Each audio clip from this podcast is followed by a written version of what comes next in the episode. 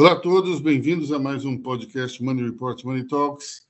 Eu, Aloysio Falcão, com vocês pelos próximos minutos, falando sobre o que mais importante ocorreu na política e economia, juntamente com os meus queridos colegas, o editor-chefe André Vargas e a editora Lorena Giron e o editor Rodrigo Dias. Vamos começar falando, eh, talvez, pela, pela grande dúvida que nos acomete hoje. O governo Lula é de centro-esquerda, é de esquerda, de extrema esquerda. Dependendo do dia, os humores são diferentes dentro do mercado financeiro, dentro da chamada Faria Lima. Né? André Vargas lembrava que antes que, é, com a nomeação de Fernando Haddad para o Ministério da Fazenda, a Bolsa subiu. Com a nomeação de Aloysio Mercadante, a Bolsa caiu. Então, nós temos aí um, uma situação interessante que eu gostaria de abrir para discussão.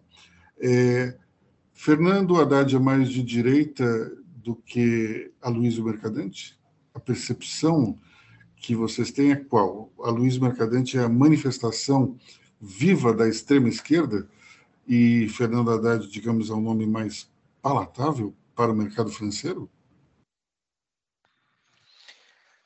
Bom, senhores, eu acho que Fernando Haddad ele é mais palatável, sim, ao mercado financeiro, até porque ele se apresenta de uma maneira mais professoral.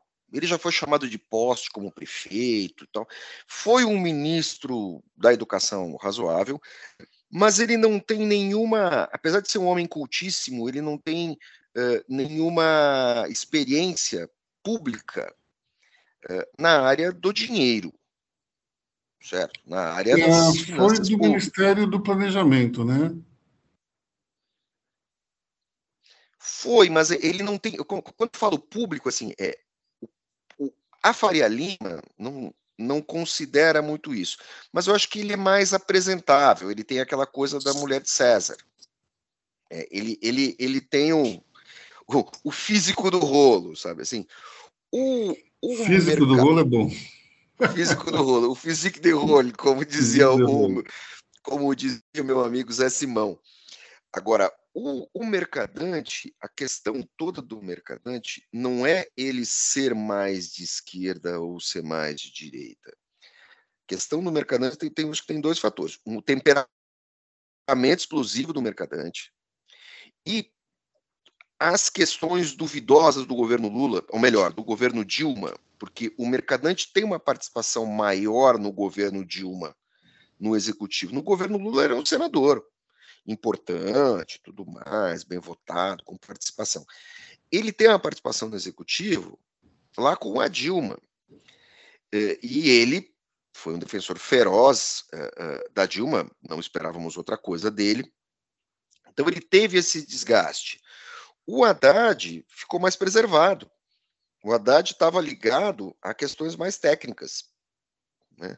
E o mercadante ele foi assim, foi da Casa Civil, ele foi trocando, ele era meio que um, ele foi meio que um coringão ali da, da Dilma. E o governo da Dilma não é bem lembrado pela pela pela Faria Lima. Eu acho que assim, o acho que o mercadante nas suas falas públicas ele não superou tudo aquilo que o PT passou.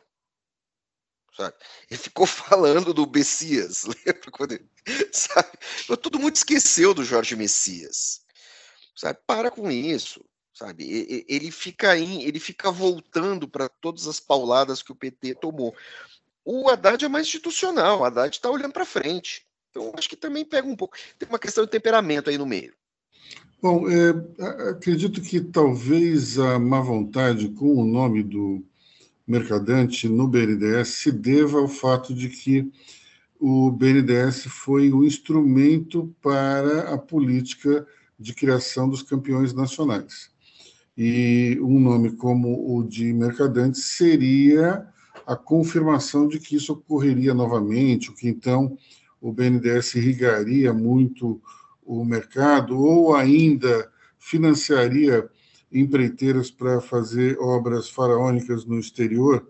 Esse é um ponto recorrente na retórica que nós temos é dos críticos ao PT, né? é, que se fez metrô não sei aonde, Porto não sei quem. É, só que é, a gente tem que lembrar que essa prática é uma prática que vem ainda do regime militar, no qual o BNDES ele financia uma obra, mas ele paga a uma empreiteira brasileira. Ou seja, existe uma obra lá em outros países, mas quem se beneficiou, digamos, do, do da receita foi uma companhia nacional. É, realmente é meio esquisito você fazer isso é, quando você tem tantas necessidades de infraestrutura aqui no Brasil, construir alguma coisa lá fora, me parece, me parece difícil de defender.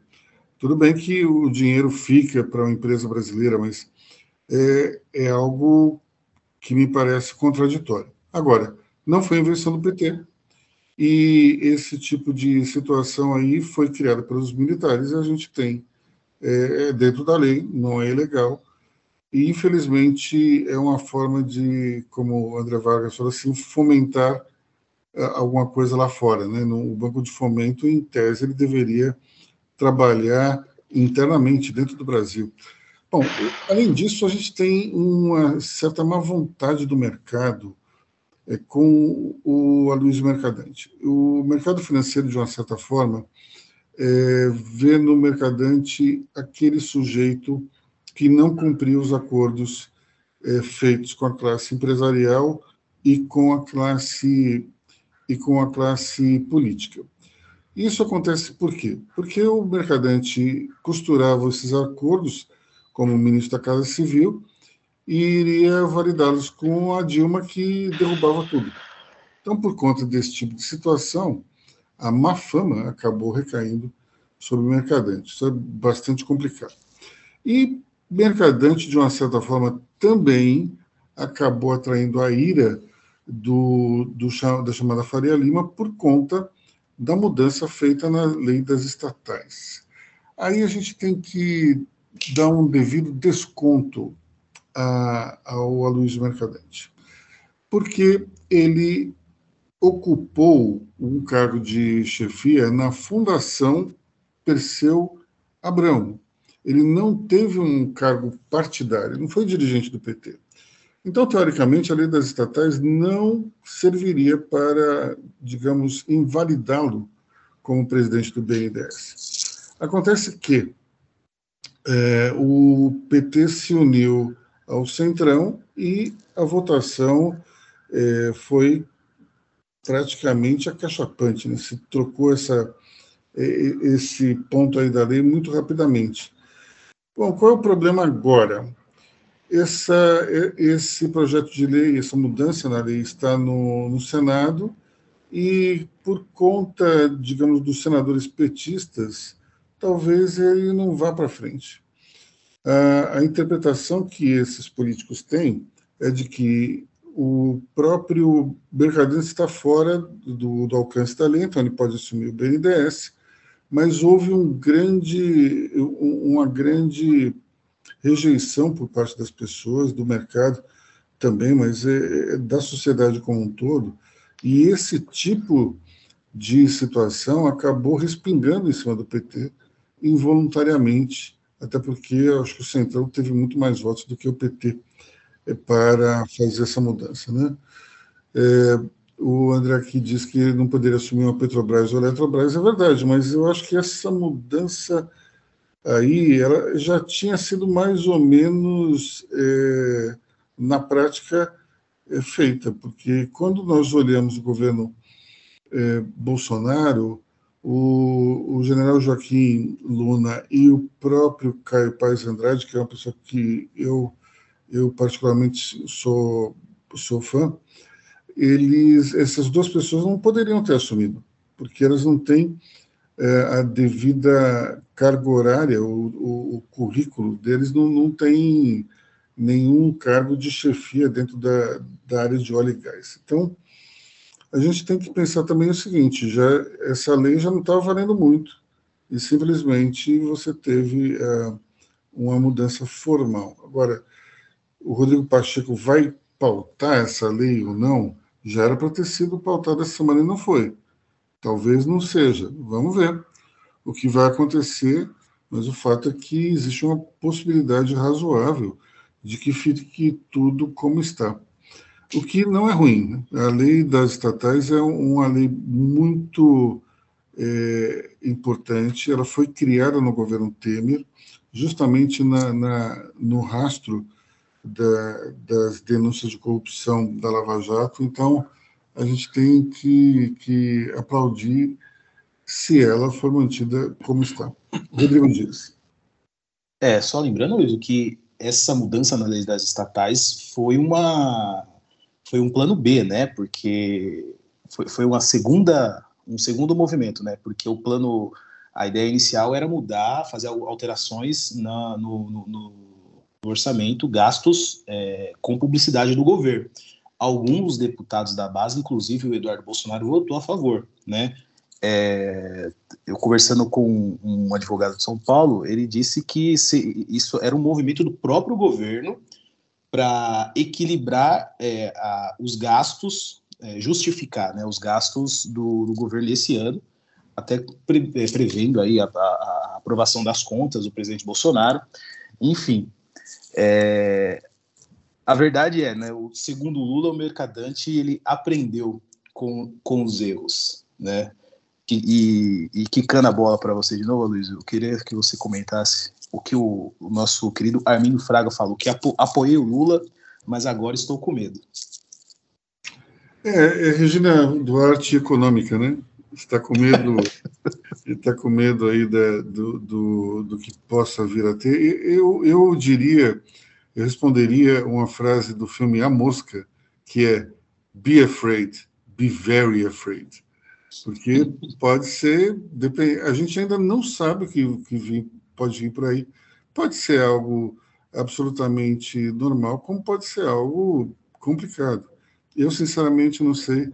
É, a gente vai ter que esperar um pouco para ver. Mas é, em relação à história da, da, da vera publicitária, tinha um limitador de meio por cento sobre alguma coisa, esqueci agora o que, que era, e passou para 2%. Né? É, só que tem um detalhe que é o seguinte: há muito, muito tempo é, esse limitador ele não funcionava também. Na prática, você pedia uma autorização, se não me engano, para o TCU, o TCU dava e acabou. É, então, é, você tem aí uma situação bem interessante no, nos dois casos. Né? Era simplesmente validar uma prática que estava andando à margem da lei.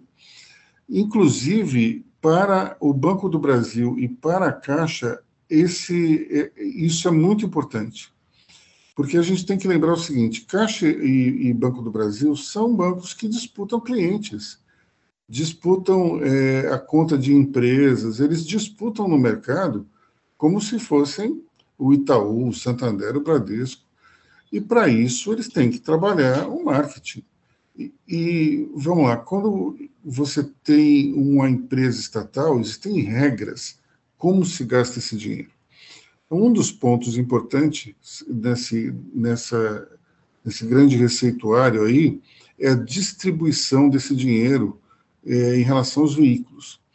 Então, quando você conversa com qualquer diretor de marketing do PT ao Bolsonaro, qualquer governo, diretor de marketing da Caixa do Banco do Brasil vai te dizer que ele gostaria de ter a liberdade para, um, gastar quanto ele quisesse, dois, botasse todo o dinheiro que ele pudesse botar na TV Globo. Porque existem limitadores dentro da lei para que não haja a concentração em um só veículo. Acontece que, segundo os, os especialistas em comunicação, quando você trabalha com, com mídia em massa, a Globo ainda traz o melhor resultado, porque ela tem um volume de audiência muito grande. Então, é, esse tipo de situação ela, ele é meio complicado, porque você tem, tem duas regras que foram, digamos, é, adaptadas à realidade, e na prática já estava acontecendo tudo isso. Né? Então, acho, acho difícil. Como é que é, André Vargas? O streaming vai ganhar publicidade? Conta aí. Pois é, foi decidido, a, a, as, as, companhias de, de streaming uh, decidiram que, como elas estão começando a perder clientes, porque a pandemia diluiu, então as pessoas não estão mais em casa assistindo filme sem parar, que eles vão criar uh, canais, canais não, pacotes mais baratos para você assistir filme, e que nesses pacotes vai ter publicidade no meio. Uh, eu acho legal, porque isso populariza o serviço e a publicidade. E, então, o que, que vai acontecer? Os grandes anunciantes também vão migrar para os pacotes populares de streaming, como também já migraram para os pacotes de TV a cabo. Alguns canais de TV a cabo têm muita publicidade. Então você tem essa diluição, você tem é, é, no meio no meio dessa conversa é, você tem o questionamento dos diretores de marketing das grandes companhias de comunicação, que é o seguinte: no governo PT é, e, e depois no governo Bolsonaro também, mas de outra forma, os esforços publicitários, as verbas publicitárias, elas foram diluídas e muitas vezes colocadas em produtos uh, de baixíssima audiência, mas que era gente que dava apoio para o governo. O governo Bolsonaro também fez isso através de técnicas de monetização uh, em, em YouTube, em Twitter, também fez isso. E também fez isso na grande mídia. Tiver, eles têm alguns canais, alguns portais uh, uh, que os apoiam massivamente. Então você teve essa distribuição. Uh, cabe questionar, certo, uma regra, porque tem que ter regra, porque é dinheiro público. Não adianta. Por mais que defendamos o liberalismo, é, é, grana pública tem que ter regra. Então, assim, como é que vai ser isso? 50% para quem, para os grandes canais, para os grandes veículos, para Globo, para Veja, sabe, uh, uh, uh, para os portais, e outros 50% para os veículos menores e para os veículos de, de, de, distribuição regional, também teve isso. Então você tem que ver como é que é. E outra coisa, a, a mídia impressa está derretendo, derreteu, né? Então todo mundo migrou para o digital. Como é que vai ficar a colocação disso no digital quando você tem aquela a, a, as bandeiras de publicidade via via interesse. Então você vai ter que vai, essa conta tem que ser um pouco mais amarrada para não, so, não sofrer críticas. E isso pode dar TCU, pode dar tudo. Sim. Como, como quase deu no governo final do governo Dilma. É, vamos falar um pouco sobre, sobre STF. Eu acho que tem dois. STF barra TSE, né? acho que tem dois pontos aqui que a gente pode falar. Micareta das prisões e, e também. Micareta do Camburão. Micareta do Camburão. E depois orçamento secreto, que eu acho que é um, é um tema importante. Vamos falar da micareta, então? O que, é que o Alexandre Moraes andou apontando? O que, o que o ministro, o único ministro que tem apelido, aí você já vê como é que é o Brasil. O cara virou uma personalidade. Se bobear, daqui a pouco vai aparecer nos bonecões de Olinda também.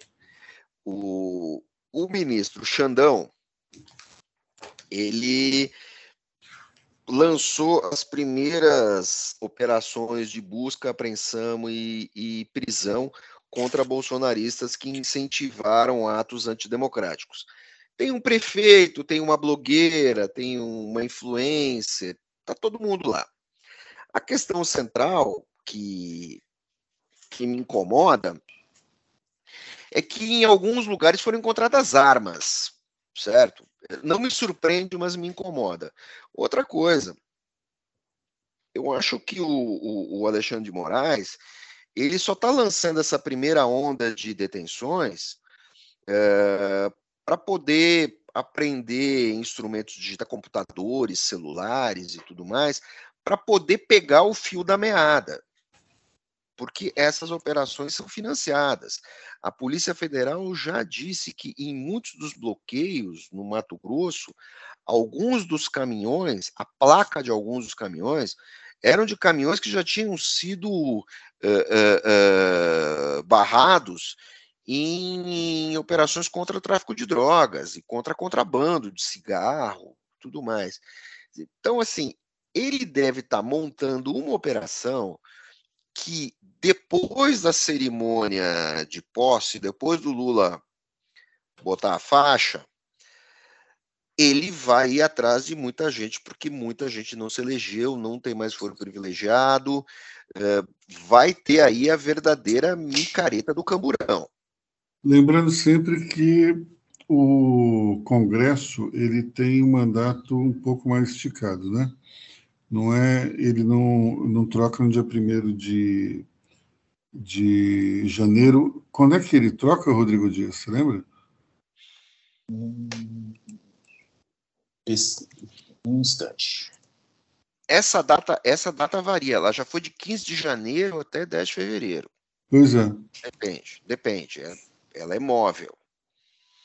Mas é, voltando a, a, a, a, o Rodrigo procura esse dado, voltando à micareta do Camburão, é, vai ter muita coisa aí, porque eles vão buscar as fontes de financiamento disso. E aí vão buscar as trocas de mensagens. Nós já tivemos bolsonaristas radicais que se enrolaram com a justiça, Sarah Winter e tudo mais. Agora, nós temos também como é que é o, o aquele blogueiro bolsonarista que foi blogueiro influencer que foi para os Estados Unidos. Vai ter muita gente aí que eles vão tentar pegar. E os militares já, os comandantes dos quartéis querem saber uh, do comando quando é que eles vão poder acabar com a, a procissão, né? Quando é que eles vão poder acabar com a novena na porta dos quartéis. Porque eu nunca vi isso, assim. Porta de quartel sempre foi área de segurança. Como é que o pessoal tá lá rezando, acampado? É, Quem tá pagando tem... aquilo? É, você tem duas questões aí que são relacionadas ao governo Bolsonaro. Um é justamente o governo ele não quer desmantelar esse essa vigília e em relação, por exemplo, aos blogueiros, a, a quem se escondeu nos Estados Unidos, ou coisa do gênero, é, o governo claramente também está tá tocando isso aí com a barriga. Com a posse do governo Lula, isso vai mudar. Eu tenho a impressão que quem hoje desfruta de uma espécie de anonimato nos Estados Unidos vai acabar sendo preso.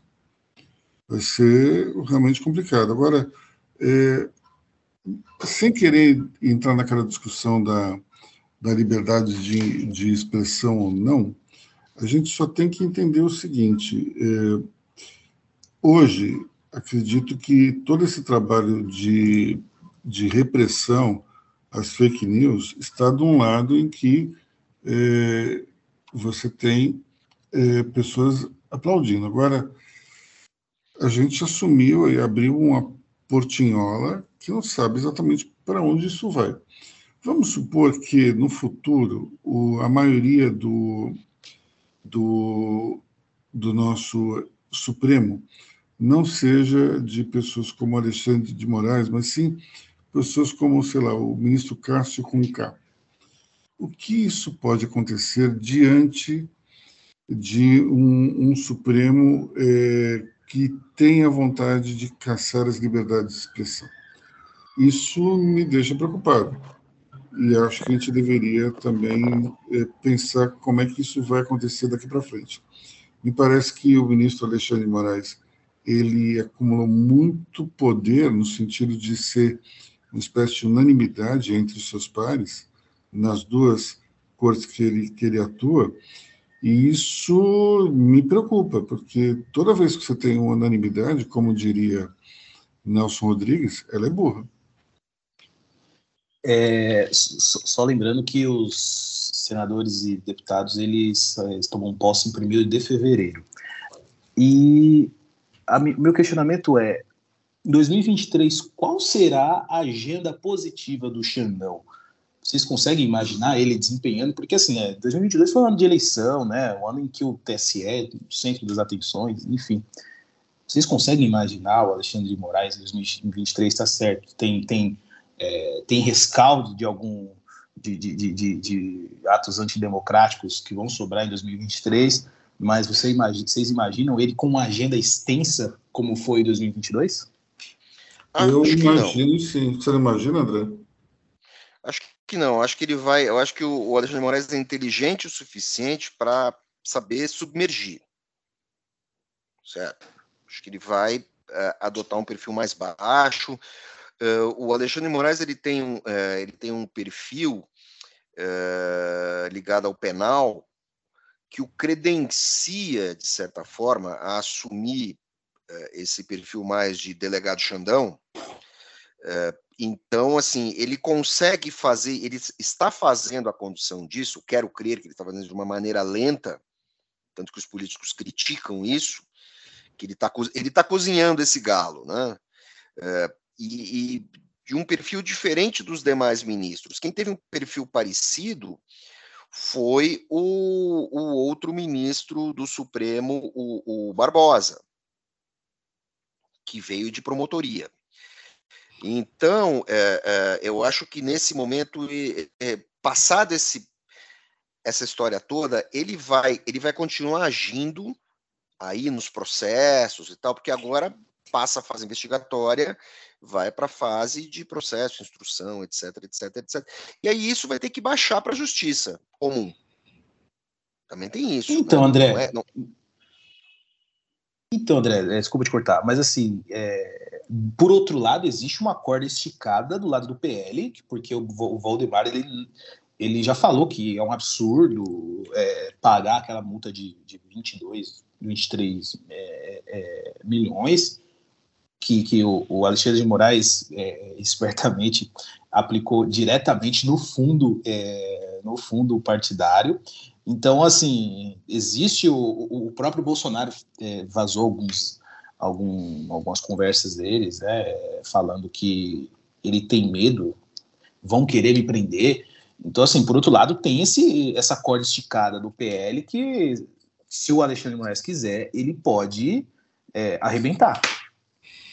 Olha, eu, eu particularmente acho o seguinte. É, eu acho particularmente o seguinte, dentro dessa história. É, André falou com, com bastante propriedade que o ministro Alexandre Moraes é uma pessoa inteligente, eu concordo. Acho que ele deu um nó no, no Valdemar da Costa Neto quando ele, ele mandou, então, entregar o estudo do primeiro turno. Ali foi, foi uma jogada de mestre. Agora, é, acho que existe um forte redutor de inteligência que acomete a humanidade, que é a vaidade. Quando a pessoa é vaidosa e essa vaidade toma conta, é, a inteligência ela vai diminuindo avassaladoramente. Então, a impressão que eu tenho é que é, o, o, ministro ele está sendo tomado por essa onda de vaidade. Imagino que no ano que vem isso possa provocar é, digamos, um, um, um, confronto a Lava Jato. Então, por exemplo, a gente tinha Moro e Lula, pode ser que a gente tenha Moraes e Bolsonaro. Tudo é possível. Agora, deu para ver que ele, ao longo dos últimos meses, ele não recua. É, quando todo mundo achava agora ele vai dar um tempo para justamente melhorar o clima, ele dava o truco em cima. Então, Acho Legado que, Xandão, né? É, acho que pode ser que a coisa continue o ano que vem. Uh, você sabe que eu não consigo ler nada que a Lorena publica porque ela está num quadradinho aqui no meu. O que, que, ela... que, que a Lorena falou aí? Fala aí, Lorena. Eu estava dizendo que o Moraes ele, é, ele vai comendo pelas beiradas. Ele, ele, não, ele não é de, de fazer coisa radical, assim, de, de assustar. Ele está, durante esses últimos seis meses, indo bem, bem é, é, colocando o pessoal contra um beco, assim. E é, ele fez é, uma é guerra de atrito, né? Ele fez uma guerra de atrito em Lorena. É. É, exatamente. Ele não tem. Ele, conforme o Bolsonaro deixar de ser presidente e vários outros deputados que não foram reeleitos também saírem do Congresso, ele tem jurisdição para ir atrás dessas pessoas? Ele tem jurisdição, sim. Só que vamos lembrar bem, provavelmente, quando isso isso vai baixar para a Justiça Federal, Regional Federal, Justiça Federal. Ele não, ele não vai, porque acho que essa, essas matérias não são de STF. Na medida em que os caras perderem o foro privilegiado, isso baixa, isso baixa para uma outra instância. Então, ele, eu acho que quero crer que ele está criando toda essa guerra de atrito com, essa, com, com esses políticos, certo? Sempre manejando para não brigar com os militares e tudo mais, os militares também fazendo um jogo é, é, é, razoavelmente cínico com os políticos por causa dessa questão da, da, da, da fraude nas urnas, e depois ele vai atrás dos caras porque ele tem, de fato, esse perfil que eu insisto de, de, de, de delegado Xandão, e vai tentar pegar esses caras e vai tentar pegar esse fio da meada. Só que isso não vai ser conduzido por ele. Porque assim que esses processos começarem a andar, os defensores desses políticos que perderam o foro vão pedir para baixar a instância. O cara não tem, o cara não tem foro privilegiado. Se isso for investigado pela PF, vai ter que baixar a instância. É, aí, aí vai ter muita coisa. Eu não sei se o objetivo final é de fato condenar todo mundo. Eu acho que não. É, mas assim, é dar um cala-boca em todo mundo, assim, parar com essa conversinha de que é, é, se o meu candidato não, não ganha, tem que ter intervenção militar democrática. Como eu sempre escrevo aqui é, em Money Report, seja lá que inferno isso quer dizer. É lógico que é uma é. piada, a gente sabe muito bem o que isso quer dizer. O que eu acho do Moraes é que assim, ele poderia ter ido direto ao Bolsonaro se ele quisesse, né? O que seria quase um favor, que ia incitar mais ainda os movimentos antidemocráticos. Mas ele faz com que ele, ele não mira o presidente e ele impede que tenha essa vitimização. Então aí assim, ele incita mais os inconformados mesmo e, e quem está em volta. Então eu acho uma jogada um tanto interessante, um tanto Aloysio, tímida. Aloysio, delegado Xandão está sendo um tanto, está tentando ser Elliot Ness? Uh, ele, ele já é intocável perante a lei, né? Então, talvez sim. ah, você escapou, né? Você escapou do meu xiste. Puxa vida. Vamos falar de, da grande questão nacional do momento, que o governo Lula uh, nem começou e está passando pela sua semana mais pela sua primeira semana mais importante, sua primeira a, a semana crítica, que é a, a votação, a votação da PEC, né? Ficou para terça-feira. Essa, essa votação, ela ficou. Primeiro vamos falar por que ela ficou para terça-feira. Ela ficou para terça-feira por conta do julgamento do STF em relação ao orçamento secreto, né? Ou seja, é, uma coisa depende da outra e se por acaso esse esse orçamento secreto for é, for julgado inconstitucional, que é o que tudo indica, nós temos hoje 5 a 4, não é isso? Contra o tudo indica que a gente vai ter uma derrota do, do orçamento secreto, então é, o orçamento secreto, acho que ele vai virar uma emenda dentro da PEC e vão acabar é, colocando tudo isso dentro da Constituição. Se isso entrar na Constituição, primeiro, Bolsonaro não pode é, vetar a PEC e daí os juízes supremos também não podem mexer mais, porque afinal de contas virou uma virou um, um texto constitucional.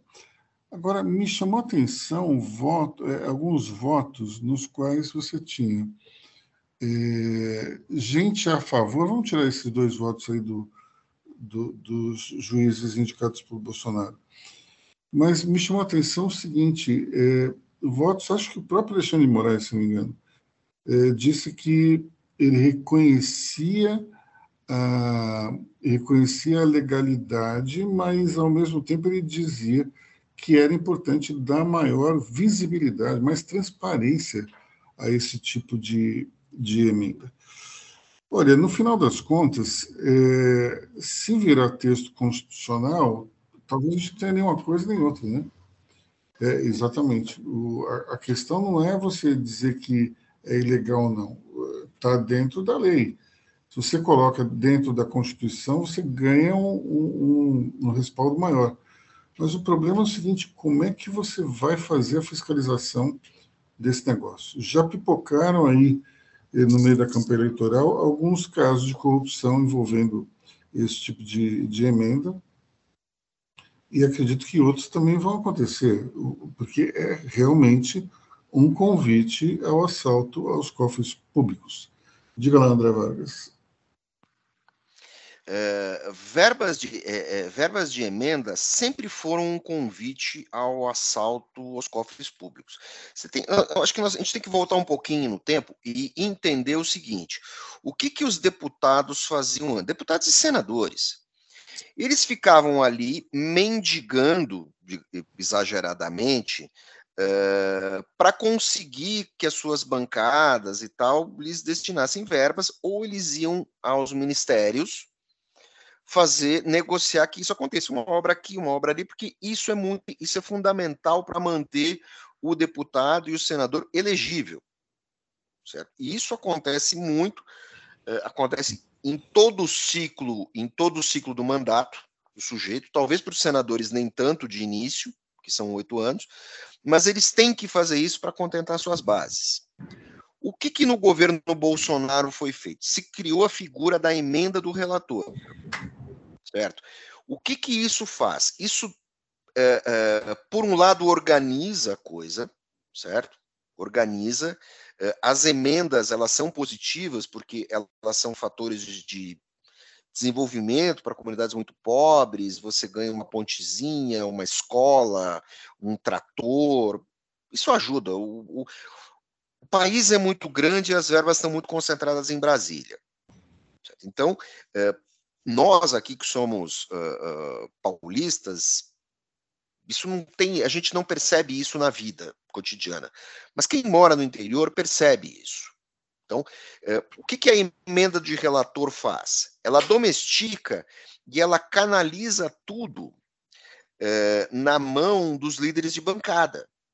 Então, o que, que acontece? Isso domestica a, a, a, a vida profissional do deputado. O deputado já não tem mais prestígio suficiente para negociar isso sozinho. Ele precisa uh, do líder da bancada para fazer isso.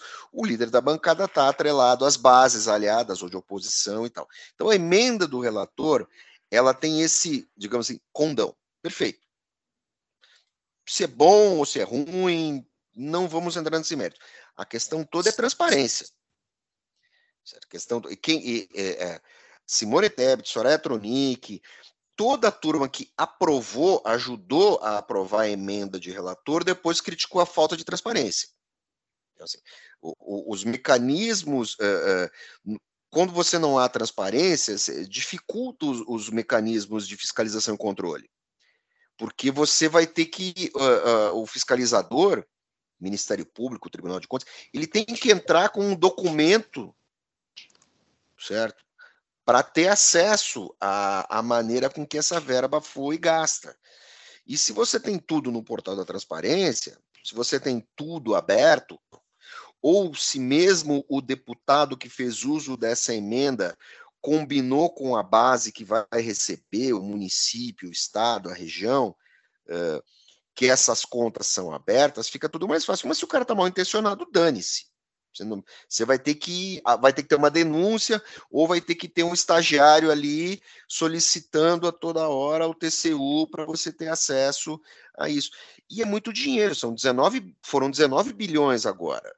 Aí você pega uma obra de 50 milhões, 100 milhões, esses contra, esses 100 milhões, eles são divididos em 300 contratos, 400 contratos. Que você tem desde o contrato da empresa que vai fornecer alimento para o peão da obra, até o cara que vai fornecer areia, até o cara que vai fazer o projeto de engenharia.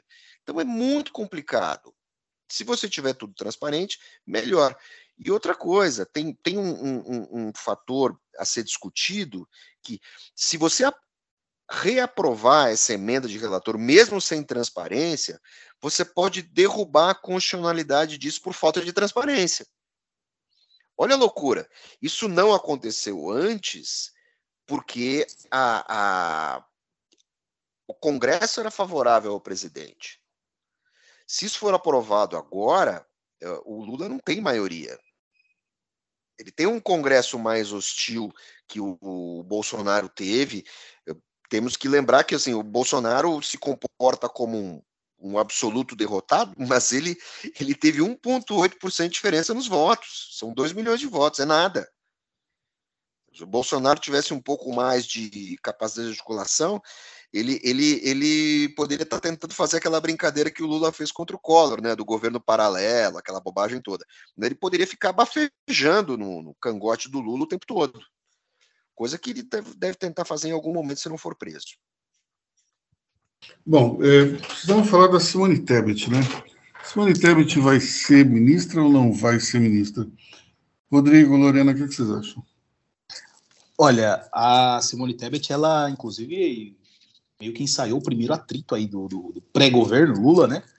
Porque ela estava crente que iria assumir o Ministério do Desenvolvimento Social, né? Que seria o ministério aí mais é, é o Ministério do Bolsa Família, né? Que tem que conduz uma, uma, uma um, um, um, uma verba a ser aplicada no social, que é o carro-chefe do PT, do Lula, né? E o que tem se demonstrado é, é que todos os cargos, todos os indicados possíveis ministeriáveis, é, eles são do núcleo do, do, PT ou indicados de amigos diretos de Lula ou Janja. E o, a crise que a Simone Tebet já ensaiou a criar foi que ela não vai assumir nenhum ministério temático, como povos originários, igualdade racial, é, é, é desenvolvimento agrário, pesca, enfim. E ela se despediu essa semana, né, no seu último discurso no, no, no, plenário do Senado, e falou que não vai assumir esses ministérios e que, se não for para assumir um ministério no qual ela seja protagonista, ela não fará parte do governo Lula. Uns falam que Lula foi ingrato, está sendo um, um, uma persona ingrata, já outros falam que campanha é campanha, gestão é gestão. Eu acho que ninguém. Eu acho que o problema da, da, da, da, Simone foi achar que só a mãe dela fez uma filha esperta, né? Hum. Até porque é, a gente não está falando. A gente está falando de um cara que já foi presidente por oito anos, né? Mas o, a questão da, da Tebet é que ela falou, né, que não aceita qualquer ministério que não seja desenvolvimento social. Mas assim, primeiro que ela sabe que precisa de um cargo para ter grande exposição para 2026 e talvez o PT também queira evitar isso. Então, assim, é, ela, não, ela não foi na diplomação, eles não se encontraram, então tá tendo esses burburinhos, assim, que o PT tá querendo impedir. Só que a questão é também que o MDB já deixou claro que ela vai ser uma cota pessoal do presidente, né? Que ela não vai ser uma indicação do partido. É, então, assim, e outra, o, o desenvolvimento social é uma pasta de que o, que o Lula vai usar para barganha em troca de apoio político no Congresso, né? Então, assim, tá, tá essa confusão toda, vamos, vamos ver. Eu acho que o único, único, a única pessoa que tem, que teria poder assim de convencimento de Lula para assumir qualquer ministério é o Haddad, que é o Gabriel Jesus do Lula. vamos, vamos lá, vamos lembrar quem é Simone Tebet. Simone Tebet teve um papel importante na CPI da pandemia, é uma, uma senadora moderada, e assim, uh, ela quer um ministério que seja protagonista, ela é do Centro-Oeste, ela pode, uh, uh, ela pode muito bem ocupar um outro cargo que não seja um ministério temático, seja um ministério desses institucionais. Ela tem capacidade de articulação para isso. É, eu acho que ela querer o, o desenvolvimento, desenvolvimento social, é, é, ela entrar num, num campinho muito do PT. E outra coisa, o desenvolvimento social é, vai ter, é, vai passar por uma fase de muito atrito, porque por causa das maluquices do governo Bolsonaro, a, a fiscalização disso não foi bem feita. A oposição, vamos lembrar que a oposição a Dilma o tempo todo criticou uh, Dilma de uma maneira muito maliciosa, dizendo: olha, saíram tantas pessoas, entraram tantas pessoas. Uh, a, tudo indica que no governo Bolsonaro a auditoria dos programas sociais uh, não foi tão bem feita. E as auditorias dos programas sociais elas ocorrem sempre, elas são elas são constantes. Até porque você tem uma família que está recebendo auxílio, o cara consegue emprego, ele sai, tem cara que entra, né, você tem o cara do interior que quer entrar por malandragem, tem o sujeito que não tem nada declarado, mas tem fazenda e entra. É uma loucura. Então, as, é, o Ministério o, talvez seria uma fonte de desgaste para a própria Simone é, pegar esse ministério. Tem, tem vai ter bastante coisa para ela fazer se ela quiser.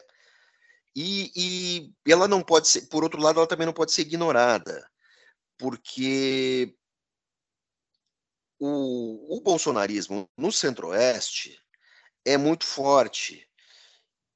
E o, o, o PT, o governo, a situação, precisa de um pé lá dentro para desidratar a oposição. A Simone Simone Tebet pode ter esse papel. Aí vai ter que ter um ministério ali, certo? Ela não vai pegar saúde, ela não vai pegar educação, ela não vai pegar tal integração regional. Eu até entenderia se ela quisesse muito pegar a integração regional. Acho difícil. Integração nacional, desculpe. É, então, é, é, não sei. Talvez cidadania, não sei ela poderia tentar alguma outra coisa. Aqui a gente fica, até parece que a gente fica dando conselho, mas também a gente tem que analisar as possibilidades. Bom, para encerrar o capítulo é, Simone Tebet, eu vou ler uma frase do Winston Churchill que diz o seguinte: a política é quase é, tão excitante como a guerra e não menos perigosa. Na guerra, a pessoa só pode ser morta uma vez, mas na política isso pode acontecer várias vezes. Então, é, se por acaso não rolar o um ministério, vai ser uma das, das mortes aí que a senadora vai enfrentar ao longo da, da vida política e segura, seguramente não será a primeira e não será a última. Enfim, é, vamos falar um pouco de Josué Gomes, que é um caso muito interessante também. É, Josué Gomes, para quem não está se lembrando, é o presidente da Fiesp, é, é meio difícil lembrar, já que Paulo Scarfe ficou tanto tempo à frente da, da entidade que parecia que era um mandato eterno. Né? Finalmente, não houve mais nenhum espaço para nenhum, é, nenhuma manobra de estatuto e ele teve que sair.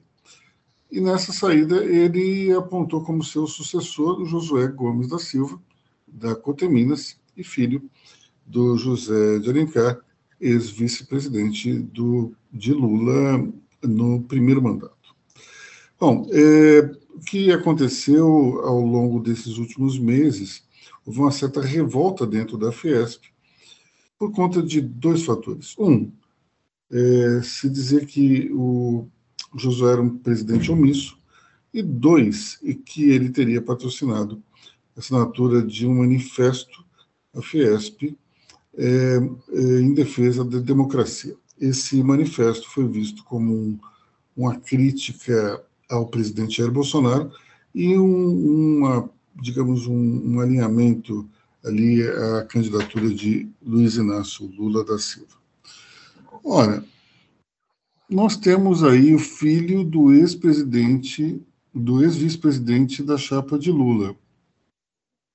Pessoal, vocês só descobriram agora que o Josué era alinhado com, com o Lula? É inacreditável isso. Como é que não se percebeu antes? É uma coisa extremamente óbvia. Então, é, para mim, tem uma outra explicação nessa história. A explicação para mim é a seguinte: bom, primeiro, é, essa questão do presidente omisso. Qualquer presidente da Fiesp que tiver uma empresa, ele vai ter que se dividir entre o seu negócio e a presidência da instituição. É, ou então ele tem que ser, digamos, um, um conselheiro da sua própria empresa. Mas o fato é que ele tem que enxergar essa, essa tarefa como uma tarefa única, porque é algo que demanda muito tempo. Não é o caso de Josué, que é o presidente da empresa é, da família. Então, de fato, ele não deve estar é, oferecendo 100% do seu tempo à Fiesp, coisa que o Paulo Scaff fazia. E esse, nesse ponto, uma vez, eu lembro de ter abordado um, um grande industrial aqui de São Paulo e perguntado, escuta, mas por que que se mantém, por que, que o seu grupo mantém Paulo Scaff tanto tempo à frente da Fiesp? Ele disse o seguinte: olha, nenhum de nós tem tempo disponível para tocar uma entidade como a Fiesp. Então é melhor o Paulo, que ele não tem nenhuma empresa, fazer isso do que a gente. Basicamente foi o que esse empresário me, me falou. E essa é a razão pela qual um grupo tão forte, poderoso, patrocinou Paulo Scaff durante todo esse tempo. Então, é, esse, esse é um dos motivos que me levam a concluir que Josué não deve ter feito o jogo do, daquele que o escolheu para sucedê-lo. E, em função disso, se buscou aí algumas razões pelas quais se busca agora tirá-lo da presidência da Fiesp. O detalhe é que Lula já convidou Josué para ser o seu ministro do Desenvolvimento, Indústria e Comércio. Portanto, eles estão brigando com aquele que será o principal interlocutor da indústria é, pelos próximos anos. Ou seja, está é, tudo errado. Primeiro, está errado não ter percebido que ele era apoiador de Lula, que é uma coisa meio óbvia. Ou percebeu e se resolveu esquecer. Mas agora, então, que tava, o presidente já tinha sido eleito, estava na cara que Josué ia ser convidado e brigaram com o próximo ministro da Indústria e Comércio. Olha, diante disso, dá para a gente entender o seguinte: a indústria precisa aprender muito de política se quiser ir a algum lugar nesse país, porque desse jeito é uma tragédia. O André lembra aqui que o, o Paulo Scaff já foi do PSB, e de fato Paulo Scaff foi de vários partidos, né? não só do PSB. mas e, é ironia, né? É ironia, não deixa de ser, não deixa de ser irônico, né? Como é que o presidente da Fiesp é, é filiado ao Partido Socialista Brasileiro? Não faz o menor sentido. Uma vez eu lembro que foi publicado um artigo na Folha de São Paulo é, sobre isso e o Paulo Scaff rebateu dizendo que era um preconceito, que era uma visão antiquada. É, me parece que é uma contradição. Alguém que preside uma, uma entidade que é defensora do capitalismo ser filiado a um partido que defende o socialista. Vamos lembrar que Geraldo Alckmin, participando do evento junto de Luiz Inácio Lula da Silva, teve que ouvir a Internacional Socialista ser tocada. E ainda bateu palmas ao final. Ou seja, é, é uma pena que não houve nenhum registro da, de alguma convenção aí que, que deve ter deve ter é, aprovado o, a candidatura de Paulo Scaff ao governo de São Paulo, que com certeza teria tocado a internacional também. Não, seria realmente bem divertido a gente ver, né? Bom, é, vamos terminar com saúde e educação, André Vargas, com você. Bem, é, tem se delineado é, essa semana que o pedágio do Lira para com o PT é, vai ser caro. De início, se pensou que pela aprovação da PEC da transição, o Lira ia apenas ten, tentar garantir com o PT os votos necessários para sua reeleição a uma presidência da Câmara. Mas ele quer mais. Né? E ele quer uma das pastas mais cobiçadas, porque é uma das pastas que tem mais verba no governo, junto com a educação. Ele quer a saúde, e junto com isso, ele quer cento, mais de 150 cargos para o seu grupo entregando toda a, a, administração do Ministério da Saúde, que é uma pasta que se tornou muito sensível desde a pandemia, uh, para a mão uh, de uma base aliada que nem um pouco conjumina com os ideais de educação, de, de saúde pública que o PT prega. Então, é, é uma, vai ser uma negociação bem difícil. O, o Lira vai ter que manter uma posição muito dura para conseguir essa pasta. E se ele levar, ele vai ter que cumprir uma série de acordos, porque o governo, mesmo liberando a saúde para ele, é, ele vai ter que cumprir uma série de ações que o PT quer para a saúde. Principalmente fortalecimento de campanhas de vacinação e fortalecimento de programas de saúde. Certo? O que pode vir a enfraquecer e exigir uma mudança por parte dos convênios médicos, mudança de oferta de serviços e tudo mais. Então, assim, é, é um acordo muito delicado. É um acordo muito delicado e, e, nesse momento tudo parece um pouco incerto. É lógico que a gente sempre tem aquela, aquela lembrança de que o Centrão sempre obtém aquilo que ele quer. Certo? Mas isso vai ter que ser muito bem amarrado. E, de certa forma, se o Lira conseguir a sua reeleição à presidência da Câmara, ele vai estar no comando da Câmara justamente no comando da Câmara, no comando da saúde, justamente no período eh, fundamental do governo Lula, desse governo Lula, que é o início do mandato, que é quando o governo consegue aprovar tudo que quer e que é quando o governo coloca a sua pauta em andamento, porque logo depois nós temos as eleições municipais. E aí o jogo começa a mudar de novo. Então, é, é um momento muito sensível, que vai exigir muita capacidade de negociação uh, desse pré-governo Lula e do governo Lula. Vamos lembrar que o governo Dilma começou a acabar logo, de, logo na eleição é, da presidência da Câmara, quando é, houve aquela celeuma em torno da candidatura de Eduardo Cunha, e ela não só não apoiou, como trabalhou contra e se transformou em uma inimiga do presidente da Câmara. Isso mostra como é importante é, estabelecer algum tipo de vínculo com a pessoa que ocupa aquela cadeira. É, não só a, o impeachment acabou vindo por, pelas mãos de Eduardo Cunha, é, e ele acabou também caindo em desgraça depois com a Lava Jato, mas o fato é que é, esse é um cargo hoje talvez o mais importante de todos é, na República Brasileira.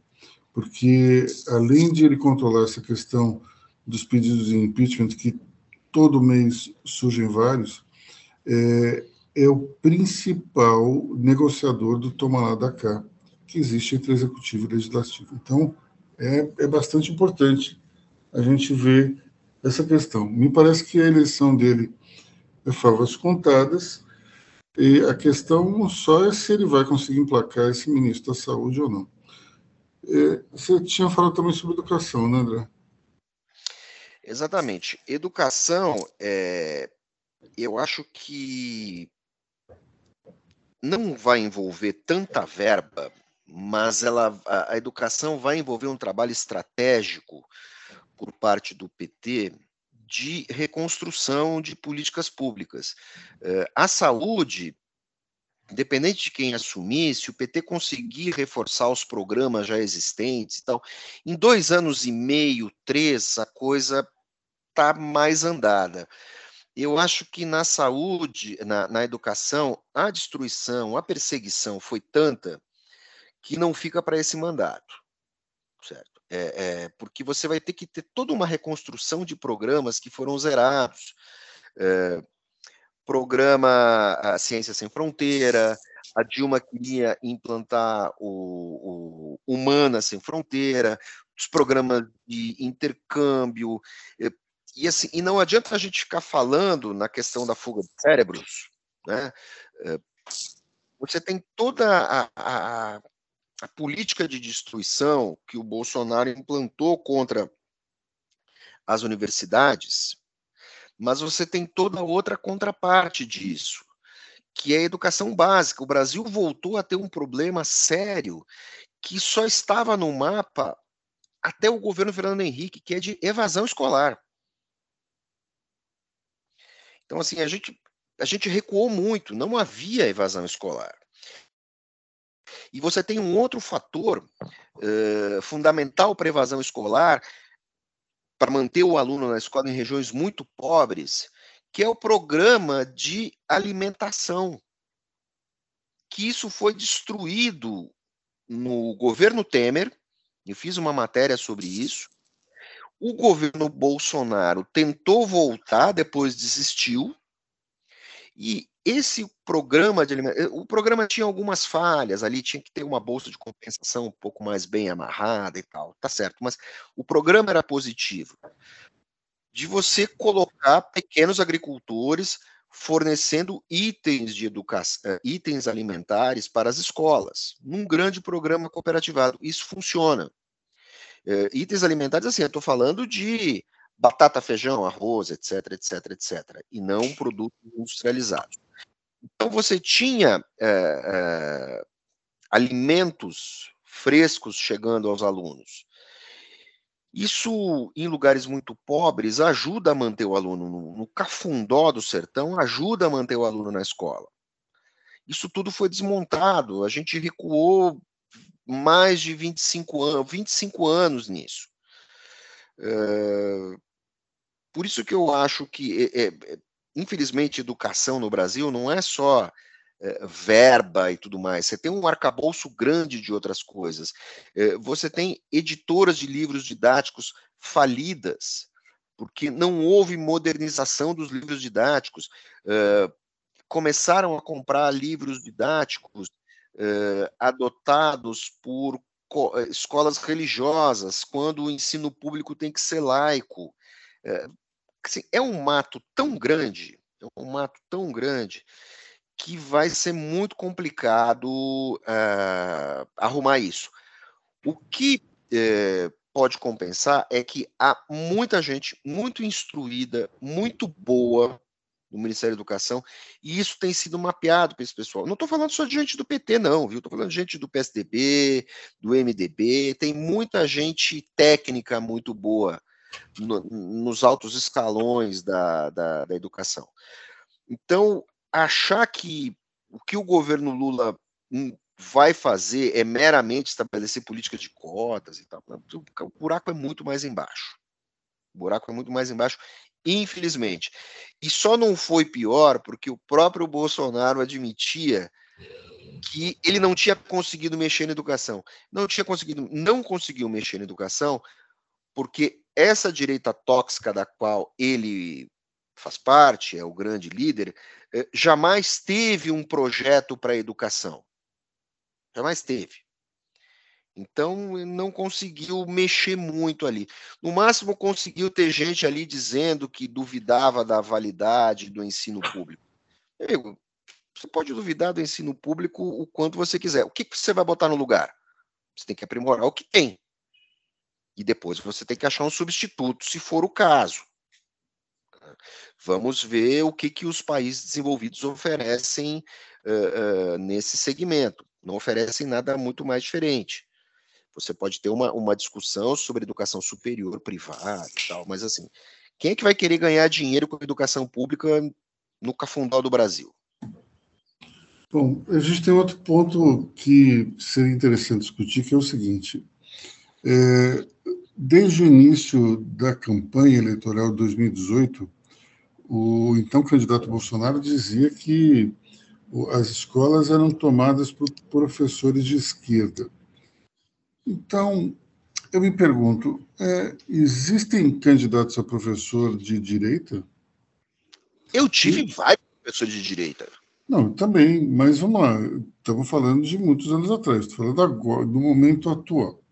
Tem algum professor de direita? Só, só tem de esquerda? Você teve? Na, na faculdade eu tive um professor, inclusive, muito bom de economia, que era de direita. E ele, ele era um dos meus favoritos, era ótimo.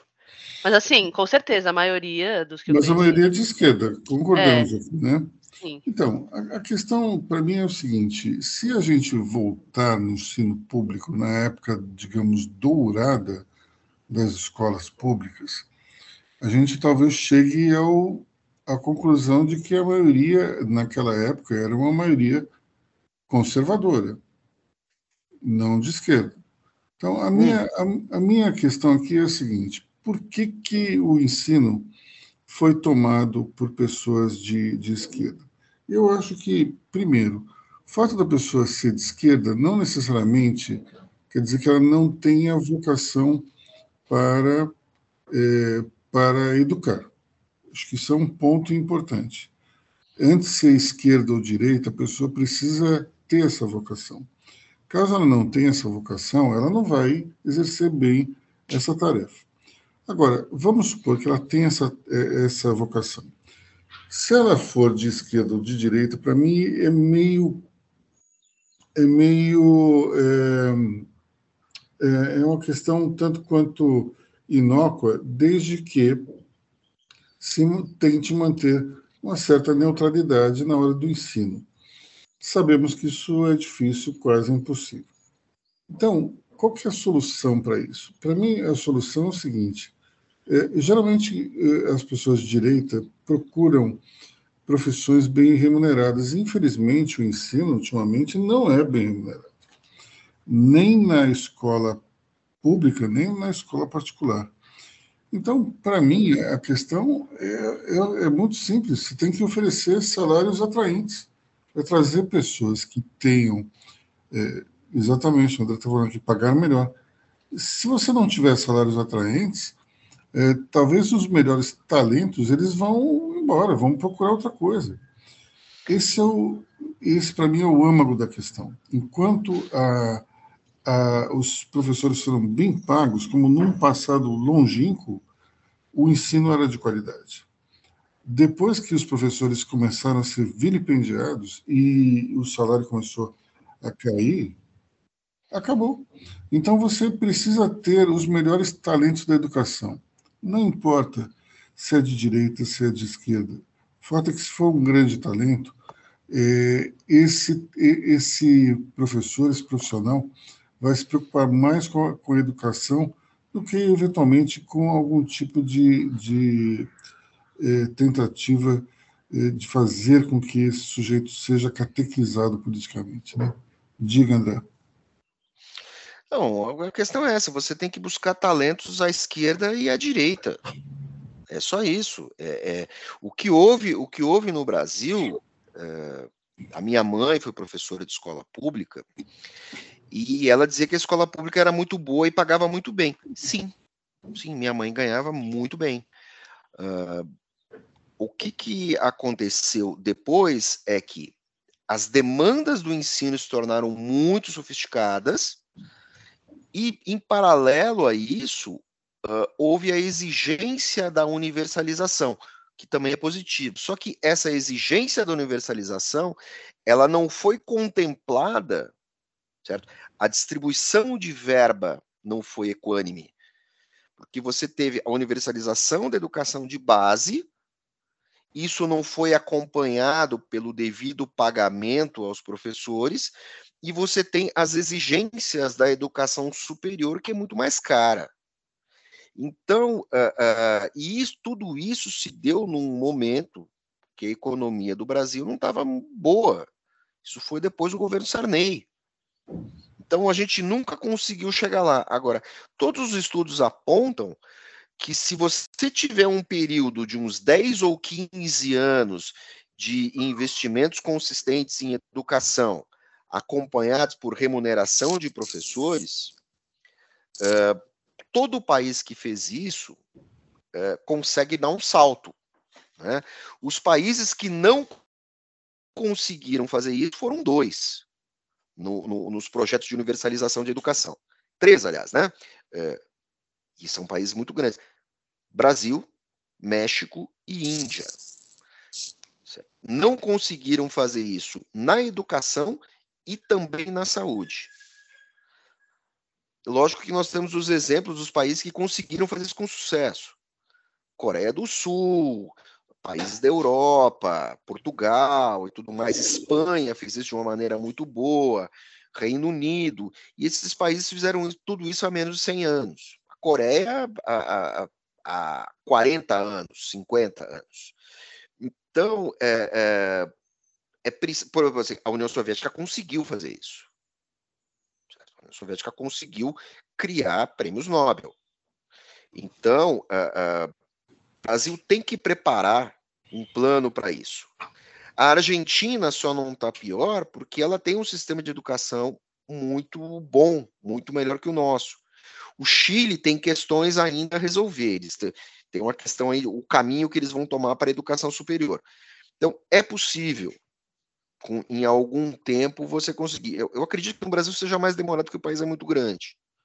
Mas, tá aí. Demorou muito mais tempo, mas a China conseguiu. O Japão já tinha conseguido antes da guerra. Os Estados Unidos conseguiram, agora estão recuando. Solução existe. É preciso, de novo, voltar a uma questão que eu sempre falo. É, é preciso estabelecer uma, um consenso político para aí você conseguir avançar. Uh, um detalhe, né? O, o, Uruguai já chegou a esse consenso. O Uruguai é pequenininho ali, metade da zona leste, população, já conseguiu esse consenso. Então, assim, eles não vão jogar, só as escolas técnicas ficam fora de Montevidéu, as universidades ficam em Montevidéu, uh, e eles têm lá outras questões para resolver, área de habitação, transporte e tal, mas a educação, ele já tem um plano que está em execução há uns dois governos e os níveis estão melhorando. Bom, pessoal, nós vamos ficando por aqui, né? Já temos, já ultrapassamos aí uma hora, é, estamos já já naquela fase em que o, estamos por conta da generosidade do ouvinte. Então, é isso aí. Ficamos é, por esses comentários e na semana que vem não tem podcast, porque esse é o último do ano, olha só. Então, voltaremos aí em janeiro com vocês. É, muito obrigado pela atenção, pela fidelidade e nos vemos Ano que vem, grande fim de semana, boas festas, feliz ano novo, tudo de bom. É isso aí, pessoal. Feliz Natal, próspero novo. Todos nós precisamos de prosperidade. Até o ano que vem, até depois da posse, o nosso próximo podcast vai ser na sexta-feira, eh, na segunda sexta-feira do mês. Né? Eh, vai ser ali no dia 13, sexta-feira 13 primeira, a segunda sexta-feira do próximo ano será sexta-feira 13 e nós estaremos lá para falar de política. Até lá. Um ótimo fim de semana, galera. Um bom Natal, uma virada de ano esplêndida e que 2023 seja estável para todos nós. Obrigada, ouvintes. É, até ano que vem, agora, né? Mais semana que vem. Boas festas para todos e sexta-feira 13 veremos como vai estar esse país.